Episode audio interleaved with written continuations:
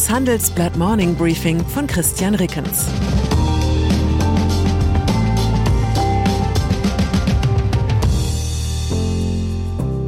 Guten Morgen allerseits.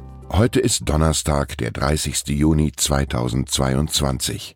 Und das sind unsere Themen. Unerwartet, die Inflation in Deutschland sinkt.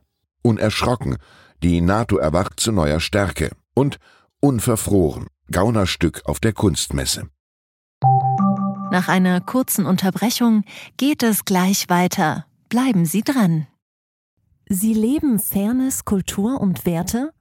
Zeigen Sie Ihr Engagement als Arbeitgeber und werden Sie Teil der Fair Company Initiative. Mit der Fair Company Initiative zeichnet das Handelsblatt Unternehmen aus, die insbesondere Berufseinsteigern und Young Professionals ein faires, attraktives Arbeitsumfeld bieten. Zu den entscheidenden Werten gehören unter anderem das Engagement für Mitarbeitende, Diversity und Chancengleichheit, Nachhaltigkeit und gesellschaftliche Verantwortung. Erfahren Sie jetzt mehr unter faircompany.de. Konjunktur. Man muss die guten Nachrichten feiern, vor allem wenn sie so unerwartet kommen.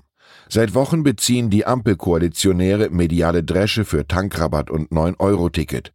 Zwei Musterbeispiele für milliardenteuren Staatsaktionismus, von dem bis heute nicht klar ist, was er eigentlich für wen bringen soll. Klar ist jetzt immerhin, beide Maßnahmen wirken und zwar auf die Inflation.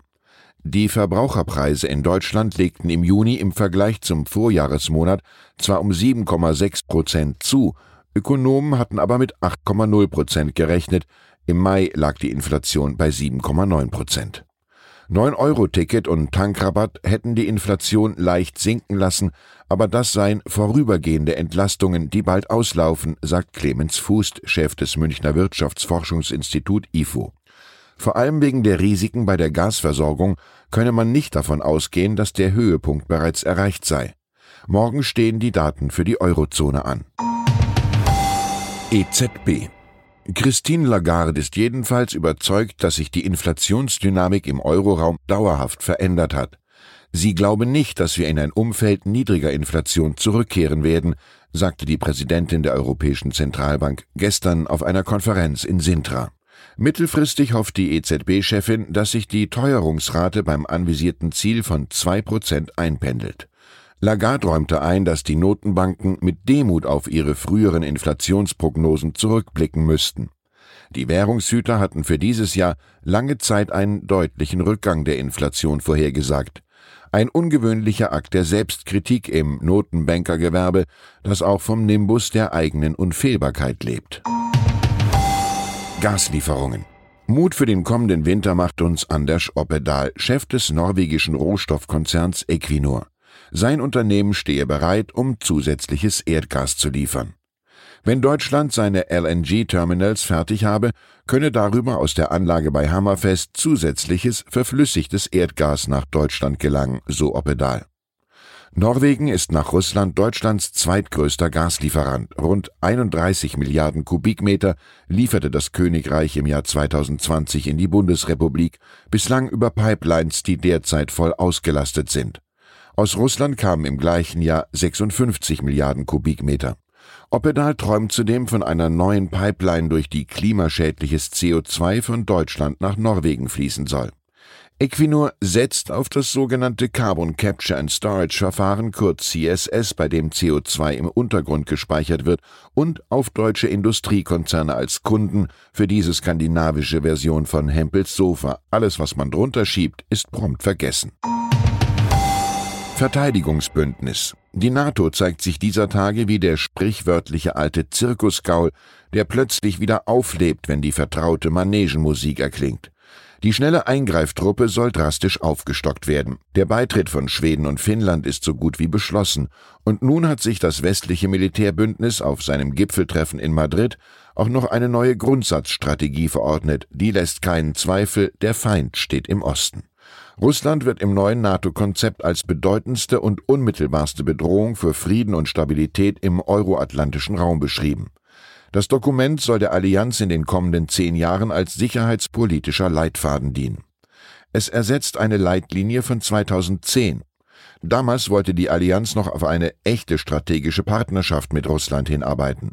Nun heißt es, vor dem Hintergrund ihrer feindseligen Politik und Handlungen können wir die russische Föderation nicht als unseren Partner betrachten.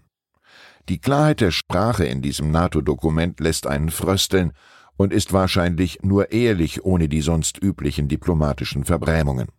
Es ist kein Zirkusgaul, der da in Madrid erwacht, sondern ein erfahrenes Schlachtross, das unruhig mit den Hufen scharrt, weil es aufziehenden Pulverdampf wittert. Oder wie mein Kollege Jens Münchrath formuliert, das Verteidigungsbündnis gewinnt die Bedeutung zurück, die es zuletzt auf dem Höhepunkt des Kalten Krieges in den 60er und 70er Jahren hatte. Und dann ist da noch der Überfall auf der renommierten Maastrichter Kunst- und Antiquitätenmesse TEFAF. Auf den ersten Blick erinnert vieles an ein Gentleman-Gaunerstück nach dem Muster von Ocean's Eleven. Verletzt wurde niemand, die Täter sollen auffällig gut gekleidet gewesen sein.